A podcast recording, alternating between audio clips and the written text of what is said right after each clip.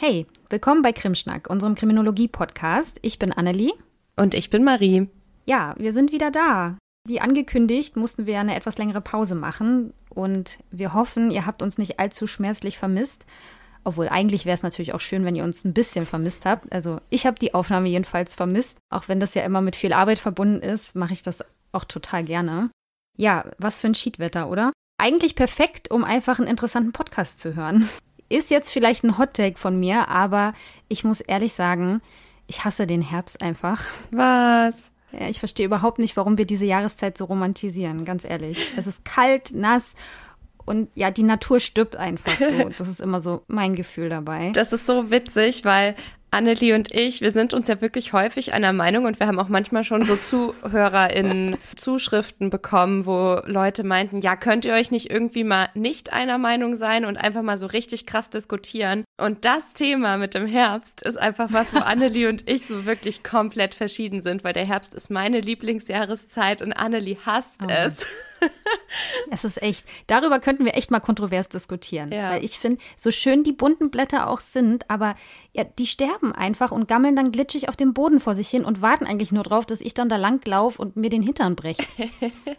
also wirklich, ich mag es gar nicht. Vor allem der November ist besonders schlimm. Ich finde, Dezember geht schon wieder, dann kommt Weihnachten, dann ist es auch wieder schön. Also, wenn ihr das jetzt hört, dann ist ja bei euch eigentlich schon wieder Dezember und von daher geht es dann schon wieder. Genau, also vielleicht kann man sagen, also passend zum Wetter geht es heute bei uns ja wieder mal, muss man ja leider sagen, um ein schwieriges und auch düsteres Thema, das auch sehr emotional sein kann. Darum hier schon vorab mal eine kurze Triggerwarnung. Wir sprechen heute über das Thema Femizid, bei dem es um die Tötung von Frauen geht. Und wir behandeln die Themen hier ja immer sachlich und wissenschaftlich. Darum gehen wir auch nicht in irgendwelche ganz schlimmen Details. Aber trotzdem, wenn euch das Thema aus irgendwelchen Gründen zu nahe geht, dann überspringt bitte diese Folge. Irgendwann haben wir überhaupt keine HörerInnen mehr, weil sie alle immer überspringen, weil wir die ganze Zeit nur über Tod reden. Aber die Reihe zu den Tötungen, die endet ja dann auch bald, in absehbarer Zeit. Ja, ein paar Hammer haben wir auf jeden Fall noch in petto. Ja, ein bisschen was gibt es da leider noch. Ja, das Thema Femizid brennt uns ja auch schon ein bisschen länger unter den Nägeln. Deswegen wollten wir diesem Thema auch unbedingt gerecht werden. Und deswegen hat jetzt praktisch die Vorbereitung dann auch etwas länger gedauert, unter anderem auch krankheitsbedingt und so ist uns da ein bisschen was dazwischen gekommen. Umso mehr freue ich mich aber auf den Austausch mit dir heute. Und wir sind auch nicht allein, denn wir haben uns eine Expertin an die Seite geholt. Sie heißt Julia Habermann und sie ist Soziologin an der Ruhr-Universität Bochum und forscht dort zum Thema Femizide vor Gericht. Und deswegen war sie für uns natürlich eine super Ansprechpartnerin und hat sich bereit erklärt, uns in einem kurzen Interview da auch mal Rede und Antwort zu stehen. Einen kleinen Steckbrief von ihr findet ihr wie immer auf unserer Instagram-Seite und in der Facebook-Gruppe. Und was euch betrifft, wann hat man schon mal eine bessere Ausrede, als im kalten, dunklen Herbst sich einfach mal auf die Couch zu lümmeln und Podcast zu hören? Also macht's euch gemütlich. Wir legen los. Krimschnack. Der Kriminologie-Podcast.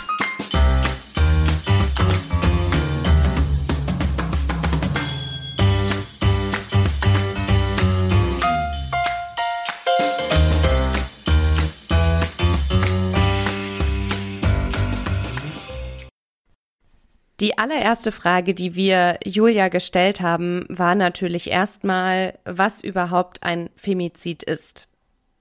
Ja, es gibt unterschiedliche Definitionen für den Begriff des Femizids und eine der gängigsten ist eigentlich die Tötung einer Frau, weil sie eine Frau ist. Das heißt, es liegt eine genderbasierte Motivation vor und das Tötungsdelikt hat sich aufgrund ihres Geschlechts ereignet. Das Geschlecht der Frau hat bei der Tötung eine Rolle gespielt.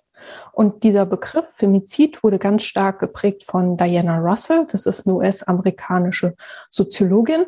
Und ihr Ziel war es, dem Begriff Homicide einen Begriff entgegenzusetzen, der diese Gender-Dimension der Tötungsdelikte betont, also Femicide. Mhm. Und der ursprüngliche Gedanke war, dass nicht jede Tötung einer Frau auch ein Femizid ist. Wenn das weibliche Geschlecht des Opfers für den Täter keine Rolle spielt, ist es kein Femizid. Das kann beispielsweise sein bei einem terroristischen Anschlag, dessen Ziel es nicht ist, ähm, speziell Frauen zu töten. Und ein Femizid weist halt diese geschlechterbasierte Motivation auf. Und es geht dabei auch immer um die Unterordnung der Geschlechter, also die Unterordnung des weiblichen Geschlechts unter das männliche Geschlecht. Und das kann sich beispielsweise darin zeigen, dass die Frau als Besitz angesehen wird, Besitz, der zum Mann gehört und über welchen verfügt werden kann. Also die Frau wird zu einem Objekt gemacht und verdinglicht. Und bei den meisten Femiziden ist auch zu sehen, dass um die ähm, Verhaltenskontrolle der Frauen geht. Das heißt, alte Geschlechtervorstellungen wirken und es geht darum, der Frau ein selbstbestimmtes Leben abzusprechen. Also es ist eine ganz extreme Form des Ausdrucks der männlichen Vorherrschaft. Dominanz, Kontrolle, Macht, das sind eigentlich die zentralen Motive und es, äh, darin spiegelt sich halt die ungleichen Machtverhältnisse zwischen den Geschlechtern wieder. Also Femizide sind eigentlich so ein tödliches Ende eines Kontinuums von ganz verschiedenen Formen von geschlechtsspezifischer Gewalt gegen Frauen. Und jetzt, um ein bisschen zu konkreter werden, welche Formen können denn eigentlich so Femizide annehmen? Und Femizide können sich in ganz unterschiedlichen Formen äußern. Also es gibt zum Beispiel Tötungen im Rahmen von aufgelösten Beziehungen oder noch bestehenden Beziehungen. Es gibt Tötungen im Namen der sogenannten Ehre, Sexualmorde, Tötungen von Sexarbeiterinnen. Es gibt den weiblichen Infantizid, aber auch die Selektion weiblicher Föten. Und es gibt zum Beispiel auch Todesfälle in Zusammenhang mit Geschlechterverstümmelung, die auch als Femizid bezeichnet werden können. In Deutschland, aber auch weltweit ist eigentlich so die häufigste und die relevanteste Form der Tötungsdelikte, dass die Frau durch ihren ehemaligen oder noch aktuellen Partner getötet wird. Ja, wow, das ist auf jeden Fall schon mal eine sehr ausführliche Erklärung und damit können wir auf jeden Fall auch richtig gut einsteigen. Eine Sache noch, manchmal hört man ja Femizid und manchmal Feminizid. Und ich habe mich immer schon gefragt, ob das das gleiche ist oder ob man damit unterschiedliche Arten von Femizid bezeichnen möchte oder ob vielleicht auch einfach einer der Begriffe falsch ist. Mm. ich habe mich auf jeden Fall gefragt, was das soll. Und jetzt habe ich eine Abgrenzung dieser zwei Begriffe in einem ziemlich guten Paper von Angelika Groß gefunden. Und sie grenzt am Beispiel der Frauenmorde in Mexiko ab, dass der Femizid den Mord einer Frau durch einen Mann in Verbindung mit dem Motiv bezeichnet, dass der Mann Dominanz oder Kontrolle über eine Frau bekommen, demonstrieren oder behalten will. Also genau das, was wir ja eben auch von Julia gehört haben. Mhm. Und Feminizid beinhaltet eine politische Komponente und ist somit auch ein wertender Begriff. Das fand ich ganz spannend. Mhm. Gerade in Mexiko wird ja häufig kritisiert, dass der Staat es unterlasse, Frauen trotz der besonderen Bedrohungslage unter den besonderen Schutz zu stellen, den die Frauen bräuchten. Und dass der Staat auch gar nicht daran arbeite, gesellschaftliche Strukturen zu schaffen, die für Frauen ein sicheres gesellschaftliches Umfeld bilden. Und es ist auch tatsächlich so, dass die Strafverfolgung von Femiziden in Mexiko nur unzureichend erfolgt, was auch häufig durch Korruption von Polizei und Verbindungen zu Drogenkartellen bedingt wird.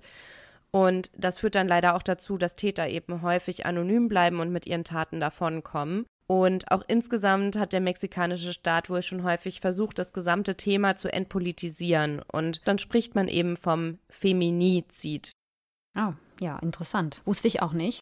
Ja, dann gibt es noch einen weiteren Begriff, der in diesem Zusammenhang äh, wichtig ist oder vielleicht abzugrenzen ist, und zwar der Begriff Intimizid. Das ist eine relativ neue Wortschöpfung, die kürzlich vom Psychiater und Autor Andreas Manios geprägt wurde. Ich habe den Begriff aber auch schon vorher in der Literatur gelesen.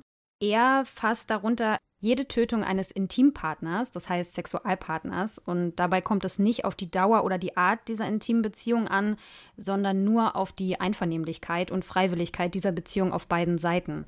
Also es kann sowohl eine romantische Beziehung betreffen, als auch beispielsweise die Beziehung zwischen einer Prostituierten und einem Kunden.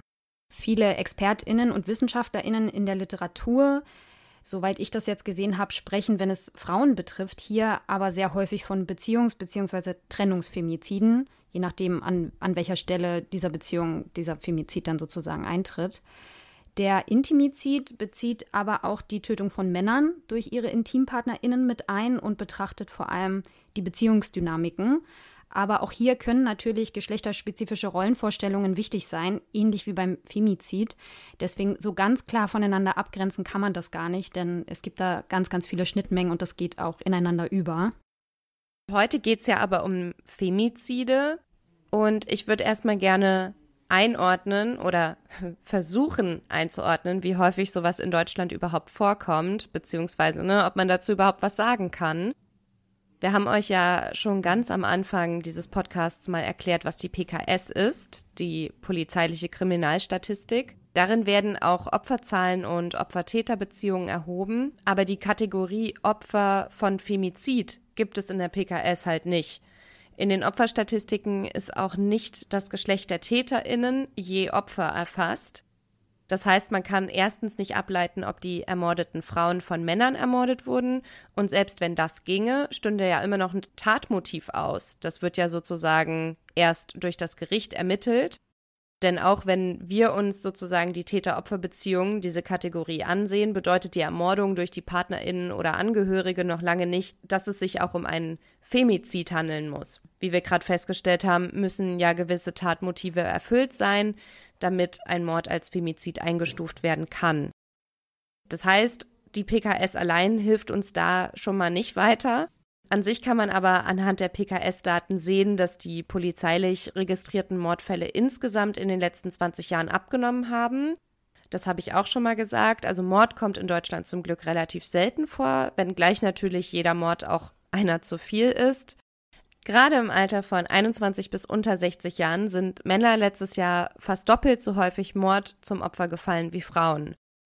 Und der Strafverfolgungsstatistik zufolge sind Männer insgesamt aber auch häufiger Täter. 2019 machten sie gemessen an allen Delikten 80 Prozent der Verurteilten aus. Männer wenden auch häufig Männern gegenüber Gewalt an. Das ist vor allem bei Jugendlichen und jungen Männern der Fall. Und im Vergleich zu Frauen ermorden Männer scheinbar auch häufiger Männer, wenn man jetzt mal nur von der Verurteilungsstatistik ausgeht, weil sie ja einfach so viel häufiger Täter sind. Also, Männer sind insgesamt zwar häufiger Mordopfer als Frauen, aber wenn wir uns jetzt mal ansehen, wie die Täter-Opfer-Beziehungen aussehen, dann wird halt deutlich, dass Frauen fast doppelt so häufig von ihren PartnerInnen oder Ex-PartnerInnen oder Familienangehörigen umgebracht werden wie Männer. Im Jahr 2020 hat die PKS 137 weibliche Mordopfer erfasst. Ermordete Männer gab es 143. Das sind jetzt die vollendeten und nicht die versuchten Taten. Mhm. Magst du mal kurz schätzen, wie hoch jeweils der Anteil an weiblichen und männlichen Mordopfern ist, die durch PartnerInnen oder Familienangehörige ermordet wurden? Wie viel Prozent?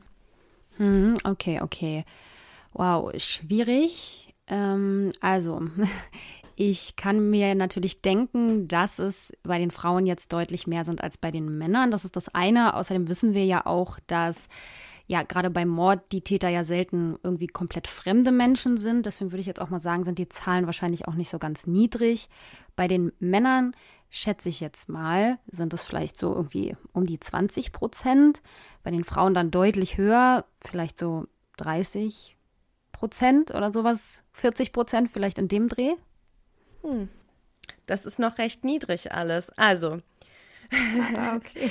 von den 137 weiblichen Mordopfern wurden 93, also 68 Prozent der Mordfälle oh, äh, wow. äh, durch PartnerInnen oder Familienangehörige verübt.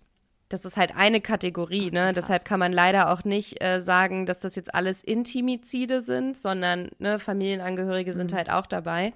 Und bei Männern gab es nur 40 solcher Fälle von insgesamt 143 männlichen Mordopfern. Und das sind dann eben 28 Prozent der Männer, die durch PartnerInnen oder Familienangehörige ermordet wurden. Und das ist ja schon echt mal ein krasser Unterschied, ne? Also 68 zu 28 Prozent. Ja. Wow, also ich habe irgendwie das ist alles ganz eindeutig viel zu niedrig eingeschätzt, wie oft doch sowas tatsächlich in Beziehungen vorkommt, ne? Seien es jetzt familiäre oder mhm. romantische, mhm. aber das ja, ist echt krass. Genau. Wow. Also man kann nicht genau sagen, ob es sich bei all diesen 137 Morden an Frauen um Morde durch Männer handelt. Also es könnten auch Frauen gewesen sein, die Frauen ermordet haben, aus was für Gründen auch immer. Und wir wissen auch nicht, wie das jetzt mit dem Tatmotiv aussieht, selbst bei diesen Morden durch Partnerinnen oder Familienangehörige. Aber die Anteile sind ja dennoch irgendwie auffällig. Also vor allem vielleicht auch in Verbindung mit dem, was wir euch dann gleich noch von unserer Recherche erzählen werden, scheinen Frauen schon einfach ein größeres Risiko zu haben. Und da gehen wir aber nachher nochmal drauf ein. Ja. Dann haben wir euch ja in den sozialen Medien gefragt, was euch bei dem Thema interessieren würde. Und eine Zuhörerin hat uns geschrieben, dass sie interessieren würde, wie viele Frauen vorher, also bevor sie ermordet wurden, mit dem Tatmotiv, dass ein Mann sie sozusagen kontrollieren oder besitzen wollte, an das Frauenunterstützungsnetzwerk angebunden waren. Und da muss ich sagen, da habe ich mich wirklich schwer mitgetan. Das ist so eine schwere Frage und ich habe auch leider keine Infos dazu gefunden. Dann habe ich mal überlegt, woran das liegen könnte und was man vielleicht machen müsste, um an diese Infos zu kommen, weil ich dachte, dass ich dann vielleicht über diese Schiene darauf komme, ob es die Infos nicht doch schon irgendwo gibt. Aber ich glaube, es gibt einfach nichts dazu. Und das würde ich auch an verschiedenen Gründen festmachen. Also einmal ist ja dieses Frauenunterstützungsnetzwerk riesig. Das besteht aus sehr vielen verschiedenen Stellen mit vielen verschiedenen Angeboten. Also es gibt ja Hilfetelefone, Fachberatungsstellen, Frauenhäuser mit unterschiedlichen Ausrichtungen und Angeboten, Workshop-Angebote etc. Und all diese Angebote sind auch nicht unter einem einzigen Dachverband vereint. Also allein bei den Frauenhäusern kommt es zum Beispiel darauf an, ob sie autonom sind oder von einer Wohlfahrtsorganisation geführt werden und je nachdem gibt es für sie dann eben einen anderen bundesweiten Dachverband. Deshalb sehe ich hier das Problem, dass es eben super schwierig wäre, diesen Informationsaustausch zwischen all diesen Stellen verlässlich zu gewährleisten. Das ist das eine. Außerdem ist ja die Anonymität für diejenigen, die solche Angebote wahrnehmen möchten, auch ein sehr, sehr wichtiger Faktor. Also für manche ist das ja sogar überlebensnotwendig. Es gibt sogar geheime Frauenhäuser wie Papatja. Das ist ein sehr spannendes Projekt, wie ich finde. Die haben sogar eine geheime Adresse und Telefonnummer, die auch nur über das zuständige Jugendamt in bestimmten Fällen rausgegeben werden, weil die sich eben auch an Mädchen und junge Frauen richten, die wirklich von ihren Familien eben auch verfolgt und auch mit hoher Wahrscheinlichkeit ermordet werden, wenn sie sie eben in die Finger kriegen. Ein weiteres Problem, das ich auch sehen würde, ist der Datenschutz. Denn ohne Einwilligung der Frauen dürfen ihre Daten ja nicht einfach mit anderen Stellen geteilt werden oder auch mit Forschungseinrichtungen oder der Polizei. Letzteres ginge ja auch wieder nur mit einer gerichtlichen Anordnung. Es kann natürlich sein, dass das nach dem Tod nochmal was, also nochmal anders geregelt wird. Aber es ist auf jeden Fall Aufwand und es müsste auch geprüft werden, inwiefern ein Informationsaustausch da überhaupt rechtlich möglich wäre. Und Schließlich müssten alle Teile des Frauenunterstützungsnetzwerks ja mit der Polizei und den Gerichten kooperieren, weil die Daten für die Frage der Hörerin ja erst interessant wären, wenn eine Frau auch wirklich Opfer eines Femizids geworden ist. Und dann wird ja sozusagen der Tod der Frau durch die Polizei festgestellt, der Täter der, oder der mutmaßliche Täter auch. Das wird dann weiter an die Gerichte geleitet und die entscheiden dann, liegt wirklich ein Femizid vor, ja oder nein. So, und dann müssten die sozusagen wieder rückkoppeln und gucken, hat die Frau irgendwie mal vorher Hilfe im Frauenunterstützungsnetzwerk gesucht? Mhm. Und da stellt sich ehrlich gesagt auch so ein bisschen die Frage, ob da der Aufwand und der Erkenntnisgewinn in einem vernünftigen Verhältnis stehen würden und wenn man jetzt, also wie könnte man überhaupt so einen Informationsaustausch gewährleisten, ohne dass Frauen, die Hilfe benötigen, sich davon abschrecken lassen, sich diese Hilfe zu suchen? Hm. Nee, da hast du wahrscheinlich total recht. Also gerade das mit dem Datenschutz ist auch das Erste, an was ich gedacht habe. Das alleine macht es ja schon wahrscheinlich so gut wie unmöglich, würde ich sagen. Und ich meine ja auch aus gutem Grund, weil oftmals geht es ja auch wirklich um den Schutz dieser Frauen.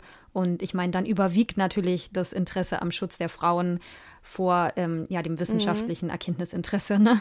Ich hatte irgendwie auch mal überlegt, also wenn man so eine Datenbank hätte, wo sozusagen äh, quasi diese Stellen die Namen der Frauen eingeben, die Hilfe gesucht haben und diese, diese Namen aber sozusagen nicht von anderen Stellen oder der Polizei oder sonst wem eingesehen werden können, sondern nur sozusagen durch diese, äh, nehmen wir jetzt mal ein Frauenhaus als Beispiel, dann ist ja irgendwie trotzdem noch so die Sache, dann würde sozusagen diese Frau vielleicht ermordet und die Polizei könnte dann sozusagen nur den Namen eingeben und sich nur ausgeben lassen, ob die Frau irgendwann mal in diesem Unterstützungsnetzwerk irgendwo Hilfe gesucht hat. Ich glaube, das ist aus verschiedenen Punkten auch schon wieder schwierig. Also die Frage ist ja, warum hätte die Polizei ein Interesse daran, das überhaupt rauszufinden? Ähm, das wäre ja nur dann der Fall, wenn es auch gerichtlich tatsächlich verwertbar wäre. Also wenn man praktisch den Mann anklagt und sagt, hier, wir sehen, mhm. er war vorher gewalttätig. Sie hat es vielleicht nicht angezeigt, aber sie hat sich ja da und da schon Hilfe gesucht oder sie hat sich auf jeden Fall schon mal Hilfe gesucht. Also ich befürchte, ja. dass das halt auch so nicht funktionieren kann. Und vor allem, was, also was würde man denn daraus machen, wenn sie es nicht gemacht hat? Also dann ja, hat ja genau. trotzdem genau. sozusagen der Missbrauch trotzdem stattgefunden und es ist ja egal, ob sie sich Hilfe gesucht hat oder nicht. Also dann würde irgendwie auch der Fokus wieder so auf das Opfer gehen, ne? So, ja, aber wenn sie sich keine Hilfe gesucht hat, vielleicht hat sie dann keine gebraucht oder so. Gäbe es dann bestimmt auch irgendwelche ja. Leute, die sowas behaupten würden. Ja, irgendein äh, smarter Verteidiger oder eine smarte Verteidigerin, die, die dann das äh, zum, ja, sozusagen zum Nachteil des Opfers auslegt mhm. oder dann eben zum Vorteil des Täters oder so. Ja, also wie man es dreht und wendet, ich glaube, es ist einfach schwierig und man muss sich ja manchmal auch damit abfinden, dass man so bestimmte Dinge eben nicht genau weiß. Die Gründe haben wir ja jetzt gehört oder ich glaube, das, was du ähm, gerade erklärt hast, sind tatsächlich die wichtigsten Gründe mhm. und sehr nachvollziehbare Gründe. Deswegen finden wir uns einfach damit ab, ja. würde ich jetzt sagen, an der Stelle. Ich würde gerne noch dazu sagen, das waren jetzt natürlich auch einige Mutmaßungen. Also, ne, ich habe jetzt halt keine mhm. Quelle gefunden, wo stand, ja, das liegt da und daran. Aber genau, das waren jetzt einfach nur meine Überlegungen und ich kann mich auch täuschen, wenn da, wenn es irgendjemanden gibt, der dazu was weiß, dann schreibt mir uns gerne. Aber mhm. ansonsten, das ist das, was ich gefunden habe.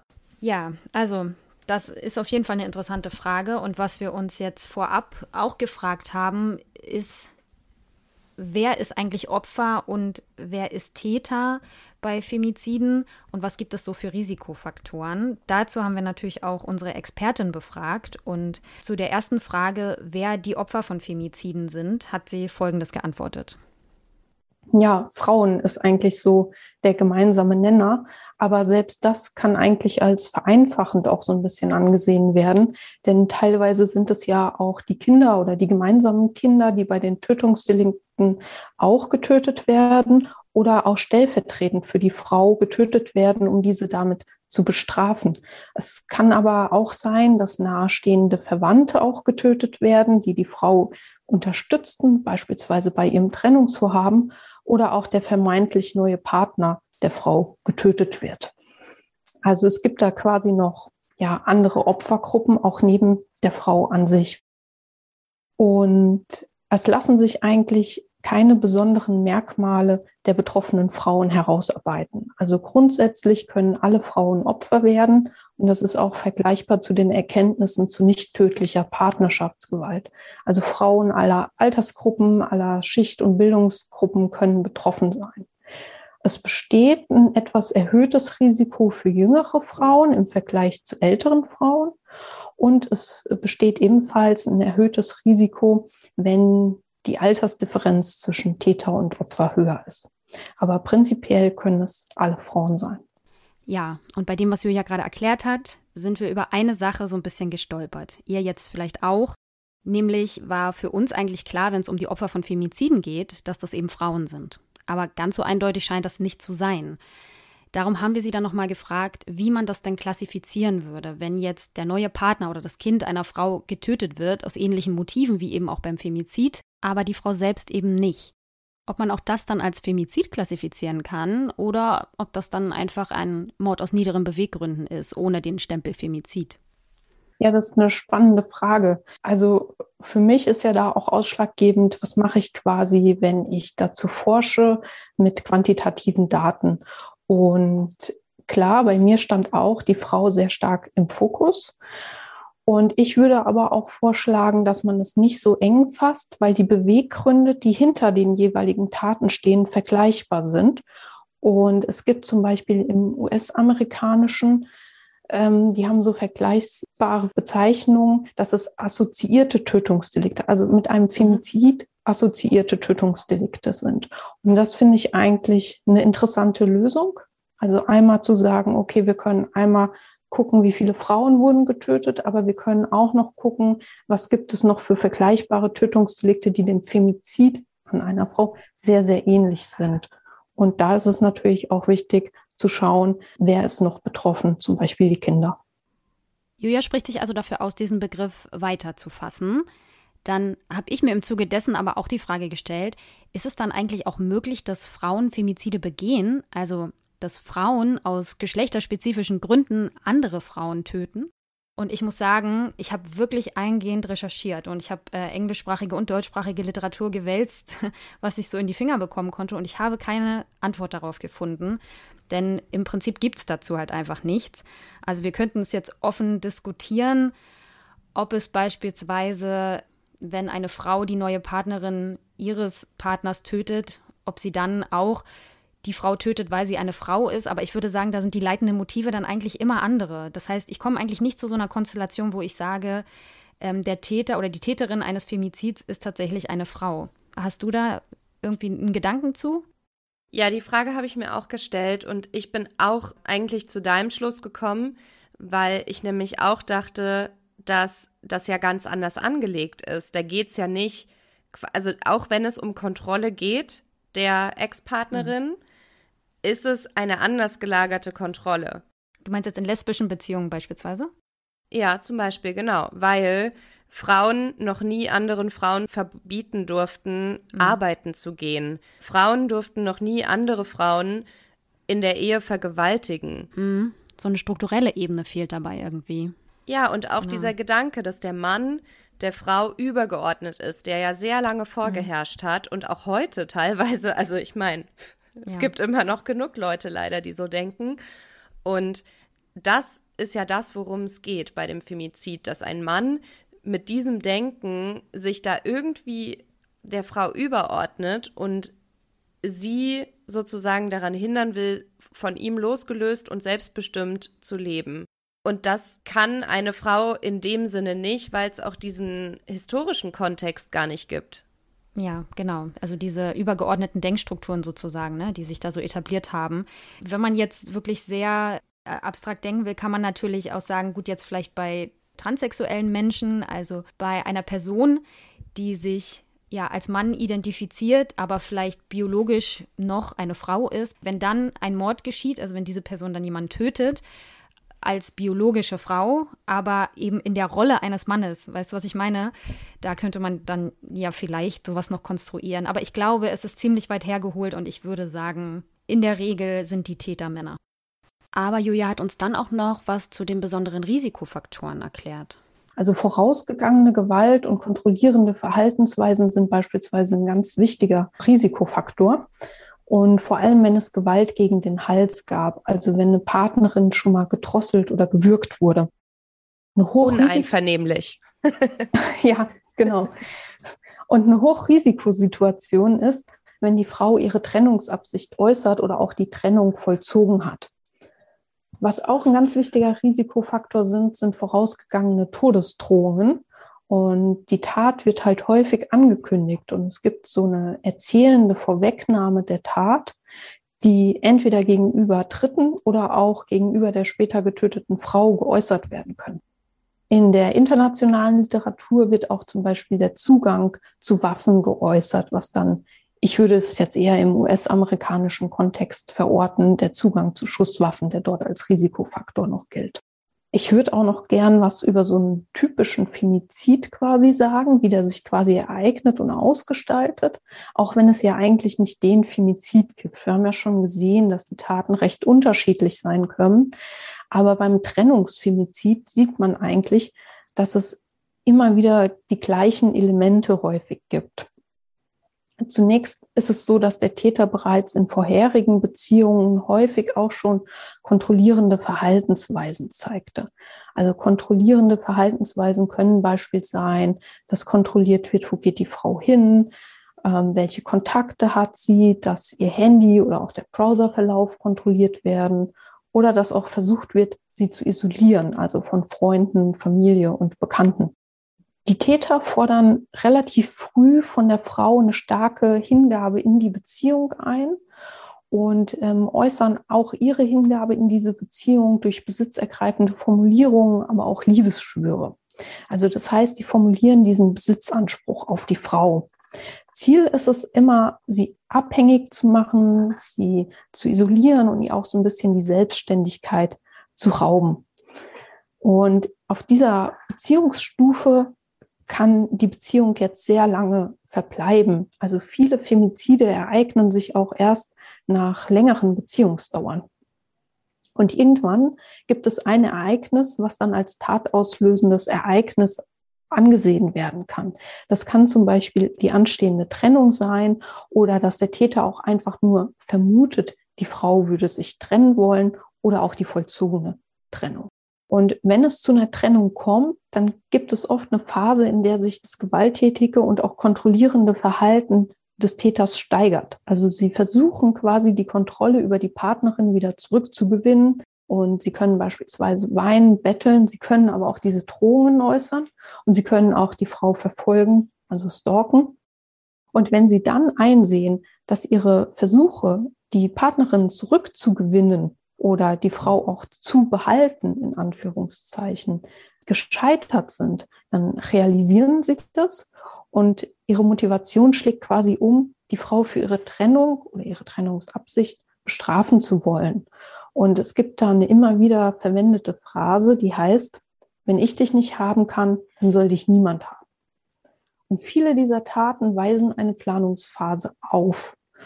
Und es ist auch häufig so, dass dem Opfer aufgelauert wird und erst dadurch die Gelegenheit zur Tat auch geschaffen wird. Und dann ereignet sich das Tötungsdelikt, welches oft im gemeinsamen Zuhause oder im Zuhause des Opfers stattfindet. Und auch dort können wieder die Kinder betroffen sein, indem sie beispielsweise Zeugen und Zeuginnen der Tat werden. Und wie gesagt, auch andere Personen können noch betroffen sein. Ich würde jetzt gerne noch ergänzen zu dem, was Julia gerade schon sehr ausführlich erklärt hat, nochmal so ein bisschen weitere Faktoren, die man so dem aktuellen Kenntnisstand der Wissenschaft entnehmen kann, nochmal ausführen wenn wir bei den Opfern von Femiziden sind, ist zu sagen, und das hat Julia gerade auch schon betont, dass im Prinzip jede Frau erstmal Opfer von einem Femizid werden kann. Das ist, glaube ich, auch ganz wichtig zu betonen. Es ist aber so, dass eine internationale Studie der UNODC zu dem Schluss kam, dass Frauen in Afrika und Asien mit Abstand am häufigsten Opfer von Femiziden werden. Außerdem werden weltweit circa ein Drittel aller Frauen von ihrem Intimpartner getötet. In einer amerikanischen Untersuchung von Christina Nikolaidis zeigte sich, dass viele der von ihr befragten Frauen, die einen Femizidversuch überlebt hatten, sich der Gefahr, in der sie schwebten zum Zeitpunkt der Tat, überhaupt nicht bewusst waren. Das heißt, die Frauen haben sich in dem Moment auch überhaupt nicht in der Opferrolle gewähnt. Das ist auch ganz interessant, wie ich finde. Es gibt aber tatsächlich bestimmte Risikofaktoren, die viele Forschende mit Femiziden in Verbindung bringen wie beispielsweise Gewalt in der Partnerschaft. Auch das ist gerade bei Julia schon angeklungen. Denn oft sind besonders Femizide in der Partnerschaft, also Intimizide, die maximale Eskalation einer Ge Gewaltspirale. Aber gerade Gewalt in Partnerschaften passiert deutlich häufiger, als man meint. Wie die Zahlen von Maria schon deutlich gemacht haben, viel zu häufig, insbesondere wenn es Frauen betrifft. Bei einer Befragung von über 10.000 Frauen im Alter von 16 bis 85 Jahren im Auftrag des Bundesministeriums für Familien, Senioren, Frauen und Jugend gab jede vierte Frau an, schon einmal körperliche oder sexuelle Gewalt durch einen aktuellen oder früheren Partner erlebt zu haben. Und nur 13 Prozent davon haben die Tat tatsächlich angezeigt. Das sind auf jeden Fall ganz schön erschreckende Zahlen, wie ich finde. Natürlich ist es aber so, dass nicht jede Frau, die in einer Beziehung Gewalt erlebt, auch von ihrem Partner getötet wird. Andersrum wird allerdings eher ein Schuh draus. Das heißt, viele der Frauen, die von ihrem Partner getötet werden, haben in der Beziehung mit ihm schon vorher Gewalt erfahren. Nur um das nochmal deutlich zu machen. Fest steht, wie gesagt, dass es das typische Opfer nicht gibt. Die Autorinnen dieser Studie, die ich gerade zitiert habe, machen das auch ganz deutlich. Es könnte aber ihnen zufolge mit Erfahrungen zu tun haben. So bleiben beispielsweise die Frauen länger in einer Gewaltbeziehung, die schon als Kind Gewalterfahrungen gemacht haben. Es gab auch einige Gruppen, die besonders von der Gewalt durch Partner betroffen waren. Dazu gehörten Prostituierte, weibliche Flüchtlinge, obdachlose Frauen und Frauen mit Behinderungen. Auch da kann ich nur noch mal auf unsere Viktimologie-Folge verweisen, was die Vulnerabilität angeht bestimmter Gruppen. Also gerne da noch mal reinhören. Den Autorinnen ist es aber auch ganz wichtig zu betonen, dass das Problem sehr prävalent ist, also sehr verbreitet und eben nicht nur einzelne Bevölkerungsgruppen betrifft, sondern solche Dinge können tatsächlich jeden betreffen. Es kann auch die Freundin, die Kollegin, die Bekannte sein. Also man macht es sich dazu einfach, wenn man das nur auf bestimmte Gruppen dann sozusagen bezieht. Das bestätigen auch die Forscherinnen Campbell und Spencer.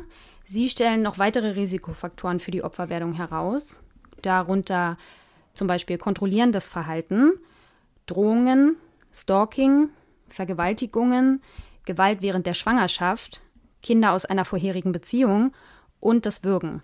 Auch Julia hat das ja gerade schon mal erklärt, dass die Gewalt gegen den Hals anscheinend so eine Schwelle ist. Also wenn man die erreicht hat, dann ist der nächste Schritt dann eben manchmal auch nicht sehr weit. Ein besonders großer Risikofaktor ist ihren Untersuchungen zufolge, wenn sich die Frau vom Täter trennen will. Das ist immer so ein kritischer Moment oftmals in diesen Fallkonstellationen, dass wenn die Frau praktisch diesen Schritt geht zur Trennung, dass das nochmal ein sehr gefährlicher Moment sein kann. Die britische Kriminologin Jane Monckton Smith, die sich auch schon seit Jahren mit dem Thema beschäftigt und auch als Koryphäe auf diesem Gebiet gilt, glaubt aber, dass es zu kurz gegriffen ist, sich nur auf die häusliche Gewalt zu fokussieren. Ihren Untersuchungsergebnissen zufolge handelt es sich in den meisten Fällen nicht um eine spontane Tat. Auch das hat Julia schon erklärt. Sie sieht nicht die Gewalt, sondern vor allem das kontrollierende Verhalten der Täter in Verbindung mit einem drohenden Kontrollverlust. Zum Beispiel durch eine Trennung als ausschlaggebend. Ja, das war im Groben erstmal alles, was ich so zur Opferwerdung gefunden habe. Aber als nächstes hat uns natürlich auch interessiert, wer sind denn eigentlich die Täter solcher Taten und welche Tätertypologien gibt es denn da? Da haben wir natürlich auch Julia nachgefragt und das hat sie uns geantwortet. Das ist auch schwierig, denn die Täter können auch die verschiedensten Bildungs- und Einkommens- und Altersgruppen vertreten. Und man, es gibt aber eine groß angelegte Studie, die hat Täter, die ihre Partnerinnen getötet haben, mit Tätern verglichen, die andere Männer getötet haben. Und da konnte man so ein paar Auffälligkeiten dieser Gruppe quasi herausarbeiten.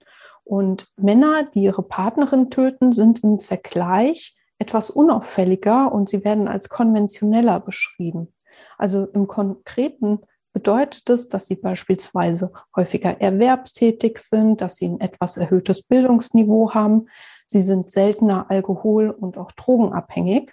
Nichtsdestotrotz, diese ganzen Merkmale wie Alkohol- und Drogenabhängigkeit treten natürlich auch bei ihnen auf. Es ist aber vergleichsweise seltener als bei Männern, die andere Männer töten. Und sie hatten zum Beispiel auch in der Kindheit weniger Probleme in der Schule und haben beispielsweise auch seltener Gewalt in der Herkunftsfamilie erlebt. Gleichzeitig können aber diese Erfahrungen auch ganz breit gefächert sein. Also wir sehen, zumindest soweit wir das von außen beurteilen können, Täter, die eine recht unproblematische Kindheit haben, aber auch Täter, deren Kindheit als hochproblematisch eingestuft werden kann, beispielsweise weil es Gewalt in der Herkunftsfamilie gab. Ein anderer Punkt ist ja auch interessant, inwieweit diese Täter bereits vorbestraft sind. Also die Täter von Partnerinnentötungen sind beispielsweise zur Hälfte vorbestraft und sind damit etwas seltener vorbestraft als Täter, die andere Männer getötet haben.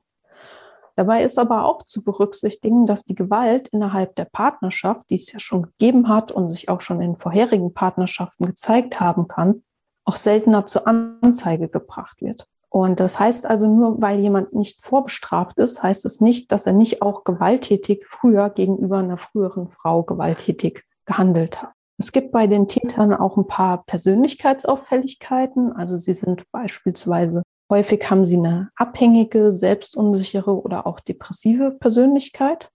Aber wir können jetzt diese Taten auch nicht durch ein schwerwiegendes psychisches Krankheitsbild erklären. Sie sind auch häufig besitzergreifend und auch eifersüchtig.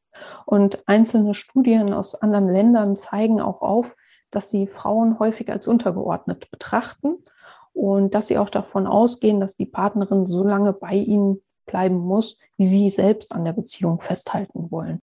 So, da steckt jetzt natürlich schon wieder eine ganze Menge drin und das zeigt, glaube ich, auch ganz gut, wie komplex das wirklich ist und wie schwierig das ist, das irgendwie auf einen Tätertypen runterzubrechen. Aber ich habe trotzdem mal versucht, in der Literatur dazu auch noch mal ein bisschen was zu finden, was es vielleicht dann noch so für Anhaltspunkte geben könnte. Und zwar ist es so, dass internationalen Studien zufolge Femizidtäter häufig zwischen 30 und 40 Jahren alt sind Männer, die außerhalb von Beziehungen töten, sind tendenziell jünger. Oftmals stehen Täter zum Zeitpunkt der Tat unter Alkohol- oder Drogeneinfluss und sie waren oft schon vor der Tat körperlich oder psychisch gewalttätig. Aber wie wir ja auch gerade von Julia gehört haben, ist gerade dieser Punkt teilweise schwierig, weil gerade bei Gewalt in Partnerschaftsbeziehungen ist die Anzeigequote halt sehr niedrig. Das heißt, nur weil jemand beispielsweise nicht vorbestraft ist, heißt das natürlich nicht, dass er nicht vorher schon irgendwie gewalttätig war, in der Beziehung oder in einer vorherigen Beziehung.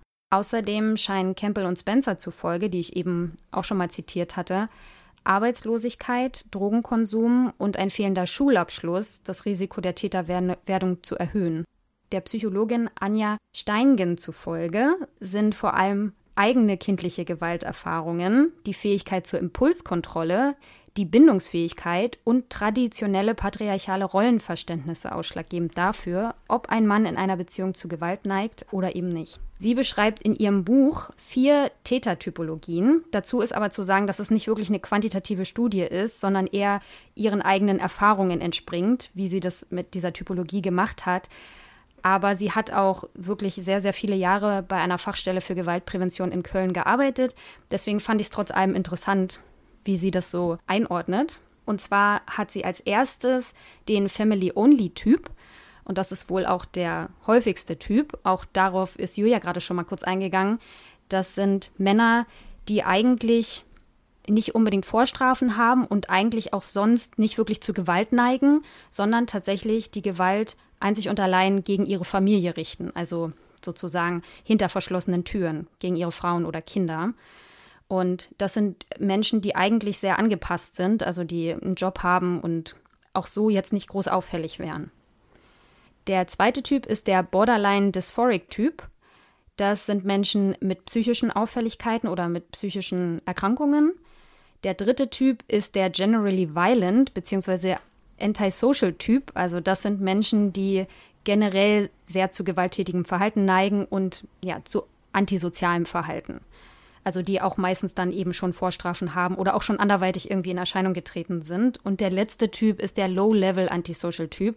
Das sind Menschen, die eben auch antisoziales Verhalten zeigen, aber nicht ganz so offensichtlich wie der Typ zuvor. Das fand ich ganz interessant.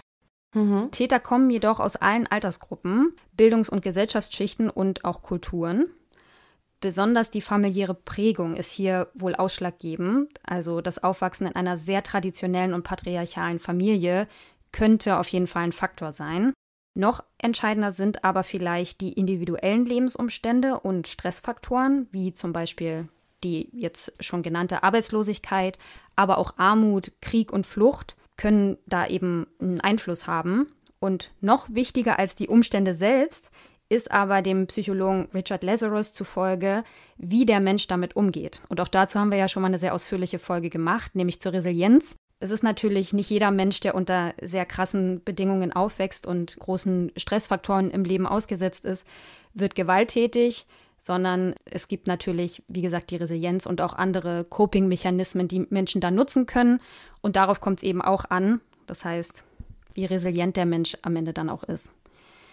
Es gibt aber auch Täter, die zuvor nie gewalttätig wurden oder bei denen es zumindest nicht bekannt wurde. Dann ist oftmals die Trennungssituation ausschlaggebend, wobei gerade Männer mit Bindungsängsten dann den totalen Kontrollverlust über die Frau fürchten. Unabhängig von der vorangegangenen Gewalt erheben Femizidtäter aber besonders häufig Besitzansprüche über ihre Frauen. Ja, und oftmals ist es sogar so, dass sich Femizidtäter als die eigentlichen Opfer der Frauen fühlen, was jetzt natürlich objektiv betrachtet total absurd ist. Um das mal zu verdeutlichen, erzähle ich euch mal kurz von einem Fall, der auch wirklich so passiert ist und der zeigt, wie sich so eine toxische Dynamik innerhalb weniger Monate aufbauen kann, bis die Situation dann schließlich eskaliert. Ihr werdet auf jeden Fall dabei auch einige Anzeichen und Risikofaktoren wiedererkennen, von denen Annelie und Julia gerade gesprochen haben. Also, es geht um Michael und Corinna. Die beiden waren 16 Jahre lang ein Paar. Sie sind zum Zeitpunkt der Tat auch noch verheiratet und haben zwei Kinder. Aber fangen wir mal ganz von vorne an. Michael hat ein schlechtes Abitur gemacht und anschließend ein Studium abgebrochen, weil dieser theoretische Kram halt einfach nicht so seins war. Während er kurz darauf als Nachtportier in einem Hotel jobbt, lernt er Corinna kennen, die dort auch arbeitet. Auf ihre Empfehlung hin beginnt er eine Ausbildung zum Speditionskaufmann, die er tatsächlich auch mit einem sehr gut abschließt. Nach vier Jahren Partnerschaft heiraten die beiden und bekommen zwei und vier Jahre später ihre Kinder. Allerdings kann Michael kein stabiles Arbeitsverhältnis aufrechterhalten. Es wird halt entweder ihm gekündigt, weil er einer Kollegin gegenüber anzügliche Bemerkungen ablässt, oder weil es zu betriebsbedingten Entlassungen kommt, oder er kündigt, weil er mit den beruflichen Anforderungen nicht zufrieden ist. Das führt dazu, dass er unterschiedliche Arbeitgeber und Arbeitsorte hat und für die Arbeit viel und häufig pendeln muss, was bei ihm starke Stressreaktionen auslöst. Er schläft schlecht, hat Taubheitsgefühle in Händen und Beinen, hört Geräusche und hat auch starke Unruhezustände. An dieser Stelle kann man eigentlich schon erkennen, dass er mit Stress scheinbar nicht ganz so gut umgehen kann. Um die Belastung für Michael zu reduzieren, führen die beiden eine Wochenendbeziehung, damit er weniger pendeln muss.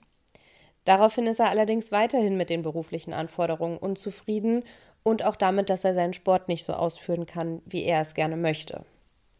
Für Corinna hingegen gehen mit der Arbeitssituation von Michael starke Existenzängste einher, weshalb sie wieder beginnt, als Hotelfachfrau zu arbeiten. Als sie irgendwann herausfindet, dass Michael eine Affäre mit einer Arbeitskollegin von ihm hat, trennt sie sich von ihm. Zuerst wohnen die beiden zwar noch im gleichen Haus, aber schon in separaten Bereichen. Bald darauf, im September 2004 sind wir jetzt gerade angelangt, nimmt sich Michael allerdings eine eigene Wohnung am Arbeitsort, damals war das Bremerhaven. Nach eigener Aussage hat Michael damals sehr unter der Trennung gelitten. Fakt ist allerdings, dass er Corinna ab dem Moment, in dem er realisiert hat, dass sie in ihrer Entscheidung konsequent bleiben wird, das Leben zur Hölle gemacht hat. Das ist ja quasi auch das, was Julia vorhin gesagt hat, dass viele Täter eines Beziehungsfemizids erst noch versuchen, die Situation irgendwie für sich wieder zu richten, egal was die Frau will. Aber wenn sie feststellen, dass ihre Bemühungen nichts bringen, drehen sie auf gut Deutsch richtig ab. Und die Situation eskaliert tatsächlich auch innerhalb weniger Monate. Es beginnt damit, dass Michael zunächst ständig mit Corinna über die Trennungsgründe sprechen möchte. Er sucht ständig ihre Nähe, versucht ihr Leben zu kontrollieren und durchsucht ihre Sachen. Außerdem überwacht und beobachtet er sie, weil er denkt, dass sie einen neuen haben könnte. Corinna bleibt hart und sagt, dass sie nicht wieder zusammenkommen werden und auch, dass sie beruflich nach Hamburg versetzt wird, ändert nichts an der Überwachung durch Michael, der ja aber auch eigentlich in Bremerhaven wohnt. Es folgen ständige Anrufe und weiteres Stalking, wobei Michael nun auch Corinnas Familie und Freunde mit einbezieht. Und es folgen leider auch körperliche Übergriffe gegen Corinna, obwohl Michael während der Beziehungsphase Zeugenaussagen und auch eigenen Aussagen zufolge nicht gewalttätig war. Wie Annelie vorhin betont hat, ist das ja aber kein Garantieschein, weil auch Frauen, die vorher keine Gewalt in der Beziehung erlebt haben, Opfer von Femiziden werden können. Wir sehen hier auch schon die ersten Risikofaktoren, von denen Julia und Annelie vorhin gesprochen haben, oder die ersten Anzeichen, nämlich Eifersucht, kontrollierendes Verhalten und Überwachung.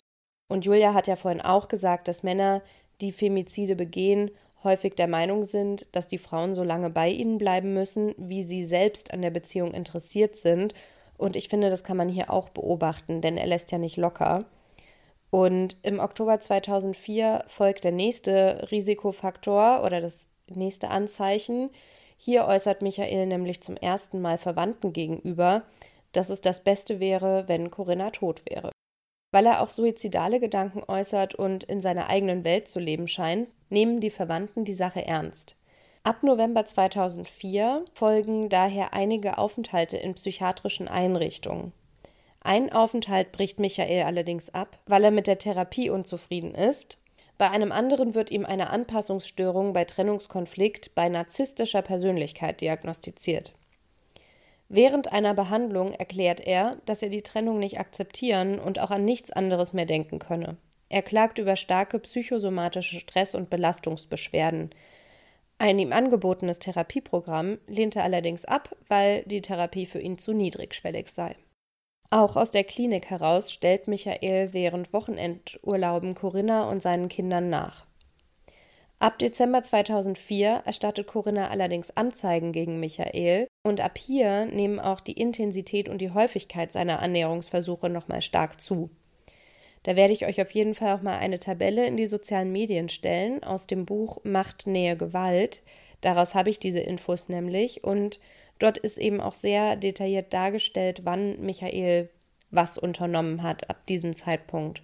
Er intensiviert auf jeden Fall seine Kontrollversuche und lauert Corinna auch ständig auf. Außerdem droht er ihr mittlerweile und sagt, dass er wolle, dass sie Angst hat.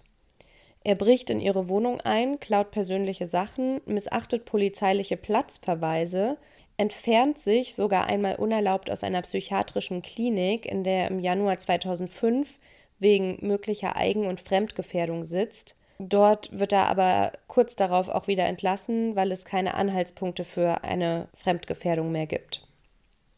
Drei Tage nach Entlassung lauert Michael Corinna aber auch schon wieder auf, er greift sie körperlich an und erzwingt sich Zutritt zu ihrer Wohnung. Daraufhin erwirkt sie ein Näherungsverbot und eine einstweilige Verfügung gegen ihn und sie zieht auch sogar um. Auch das nützt allerdings nichts, weil Michael auch in die neue Wohnung mehrfach einbricht und Mitte Februar 2005 ist Corinna sogar zu Hause und Michael bleibt gegen ihren Wunsch über Nacht in der Wohnung und hindert sie auch daran, die Wohnung zu verlassen. Er wolle wieder einziehen und in dieser Nacht droht er mit Suizid, aber auch damit Corinna und die Kinder zu töten. Ein paar Tage später versucht er eine Schusswaffe zu kaufen.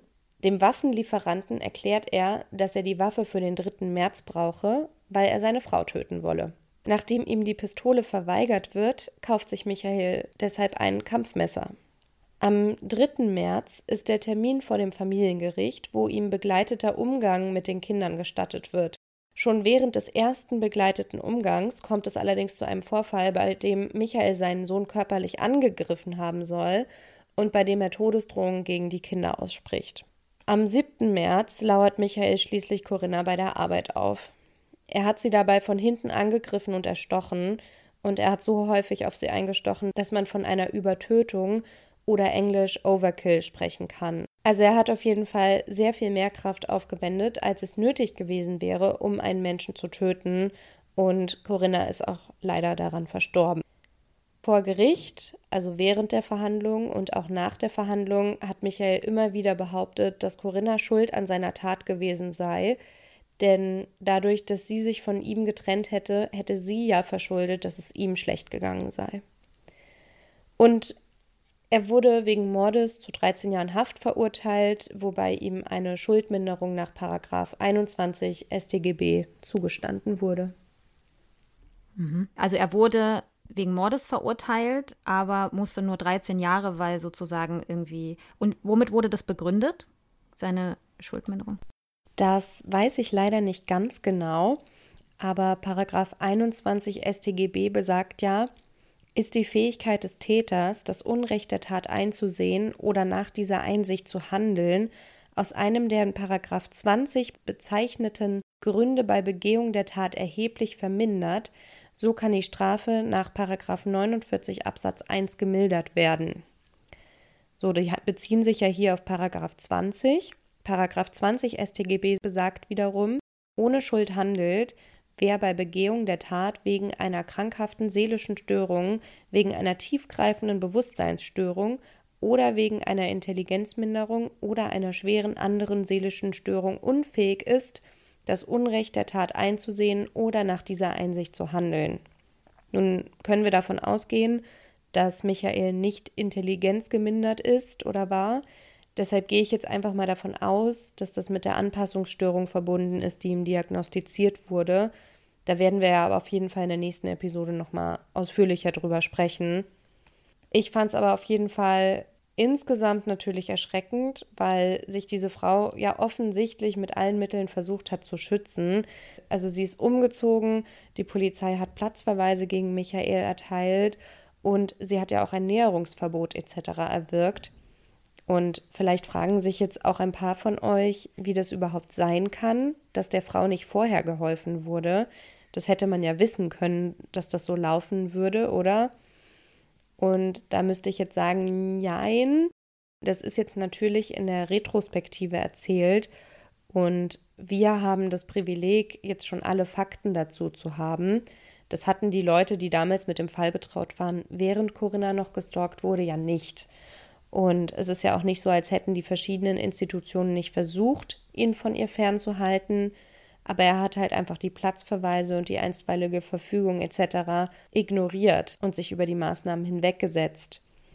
Und er wurde ja auch zwischendurch in psychiatrische Einrichtungen wegen möglicher Fremd- und Selbstgefährdung eingewiesen, aber auch dort durfte man ihn auf Dauer einfach nicht festhalten. Und was man zum Beispiel ja auch nicht wusste, ist, dass er sie zum Beispiel auch durch einen Feldstecher vom Nachbargrundstück aus in ihrer eigenen Wohnung beobachtet hat. Das sind ja dann so Details, die man erst später durch seine Aussage erfahren hat. Ja, aber ist, das ist ja immer der bekannte Rückschaufehler, ne? den man da so begeht. Mhm. Eben, genau, da wollte ich nur sagen, das sollten wir nicht tun. Ja, also es ist tragisch, dass es auf jeden Fall so weit gekommen ist und irgendwie auch frustrierend, wenn man so zurückblickt, dass man dann denkt, man hat irgendwie kein Tool, mhm. womit man es verhindern kann. Ja, ja, total. Also sich jetzt mal so in die Lage der Frau versetzend, ne, was hätte sie noch machen können. Ne? Ich habe auch das Gefühl, dass sie sich ja eigentlich schon mit allen Mitteln, die sie hatte, sozusagen gewehrt hat. Und ich habe ja viele ähnlich gelagerte Fälle jetzt auch gelesen und ich werde auch in die Shownotes noch zwei Dokumentationen packen, wo auch viele Opfer selbst sprechen. Und ich muss sagen, ich finde das wirklich sehr, sehr bedrückend, weil wenn ich mir selbst vorstelle, in so einer Lage zu sein, ja, es wirkt irgendwie so aussichtslos, ne? Und dass man irgendwie gar nicht so eine richtige Handhabe hat dann am Ende. Und wie du schon sagst, natürlich rechnet ja niemand damit, dass es dann so weit kommt, sozusagen zum Äußersten. Aber dennoch habe ich schon oder bleibt bei mir schon das Gefühl zurück, dass man irgendwie doch Möglichkeiten schaffen sollte, Frauen vor sowas besser zu schützen. Ne? Als, als Gesellschaft, als Staat, wie auch immer. Ja, auf jeden Fall. Und was ich halt natürlich auch ähm, erschreckend finde, ist, dass dann der Täter ja sozusagen dem Opfer noch die Schuld mhm. gegeben hat. Und das ist übrigens auch, was Täter häufiger zu machen scheinen, wie ja auch Julia Habermann bestätigt. Also eine Studie hat auch aufgezeigt, dass die Täter teilweise gar nicht versuchen, ihre Taten zu verdecken. Sie werden sehr häufig noch direkt am Tatort verhaftet. Und es zeigt sich schon manchmal, dass die Täter gar nicht so sehr ihre eigene Schuld sehen, sondern der Frau eine sehr starke Mitschuld für die Tat geben und das Verhalten der Frau ganz stark in den Fokus gerückt wird. Diese Tendenzen gibt es schon. Und teilweise dauert es dann auch, wurden die Täter in der Haft begleitet, sehr lange, bis quasi akzeptiert wird, die eigene Schuld für die Tat zu übernehmen. Wow, also das ist echt interessant. Obwohl man vielleicht auch sagen muss, dass TäterInnen von so Gewaltverbrechen ja durchaus häufig auch die Schuld bei ihren Opfern suchen, wobei das natürlich gerade in diesen Konstellationen auch besonders perfide ist irgendwie, weil es geht ja eigentlich nur darum, dass eine Frau sich trennen möchte oder irgendwie ein selbstbestimmtes Leben leben möchte. Genau. Also ich würde das jetzt auch erstmal so stehen lassen für heute, weil für uns beide aber immer noch einige Fragen offen sind, möchten wir uns in der nächsten Episode, die Ende des Jahres noch rauskommen wird, nochmal mit dem Thema befassen. Denn es ist zwar schön und gut, wie die Täter das häufig rechtfertigen, was aber natürlich meiner Meinung nach auch eine absolute Frechheit ist. Aber wie beurteilen das denn überhaupt die Gerichte? Wird das so hingenommen oder wirkt sich das irgendwie schuldmindernd oder schulderschwerend auf die Urteile aus? Wie werden Femizide in Deutschland überhaupt bestraft? Mhm. Das und weitere Fragen klären wir in der nächsten Episode und auch da wird Julia Habermann uns nochmal begleiten. Darüber freuen wir uns sehr. Und wir freuen uns natürlich auch, wenn ihr dann wieder einschaltet. Wenn ihr was auf dem Herzen habt, könnt ihr uns über die sozialen Medien bei Insta und Facebook schreiben oder per E-Mail über krimschnack.protonmail.com. Lasst uns gerne ein Abo da oder auch ein paar Likes. Wir freuen uns außerdem immer über euer Feedback. Vielleicht zuletzt noch, wenn ihr das Gefühl habt, dass ihr Beratung oder Hilfe braucht, dann wendet euch doch an das bundesweite Hilfstelefon Gewalt gegen Frauen unter 08000 116 016 oder unter hilfetelefon.de. Das ist jederzeit verfügbar, kostenlos und anonym. Ja, genau. Eine ganz kleine Sache vielleicht noch. Und zwar ist es so, dass Jurius gerade den Jura-Podcast des Jahres 2021 sucht und sie haben uns dabei verlinkt auf Instagram. Und ich sag mal so, bei Krimschnack würden wir zu dem Preis natürlich nicht Nein sagen, auch wenn wir uns jetzt nicht als reinen Jura-Podcast sehen, aber wir behandeln hier ja schon relativ viele juristische Inhalte auch. Deswegen glauben wir schon, dass wir da auch qualifiziert wären. Und wir würden uns sehr freuen, wenn ihr uns da unterstützen könntet. Das ganze Prozedere ist ein bisschen kompliziert, aber für die cleveren Krimschnack-Hörer auf jeden Fall nicht zu kompliziert, da bin ich sicher. Und zwar ist es so, dass man vom 1.12. bis 15.12. da eine Mail erstmal an info.jurius.de schreiben muss mit dem Betreff Jura-Podcast und den eigenen Lieblingspodcast sozusagen vorschlagen muss. Das wäre natürlich toll, wenn ihr da Krimschnack vorschlagen könntet. Und die am meist genannten, die sind dann sozusagen nominiert. Und dann ist es so, dass man vom 16. bis zum 31.12. dann dort abstimmen kann. Ja, wir packen die Infos dazu auch nochmal in unsere Show Notes. Wie gesagt, wir würden uns freuen, mal so einen kleinen Preis zu bekommen und würden uns vor allem sehr freuen, wenn ihr uns dabei unterstützt. Aber genau, das nur am Rande. Ansonsten wünsche ich euch auf jeden Fall eine schöne Vorweihnachtszeit. Passt gut auf euch auf. Das wünsche ich euch auch. Tschüss. Tschüss.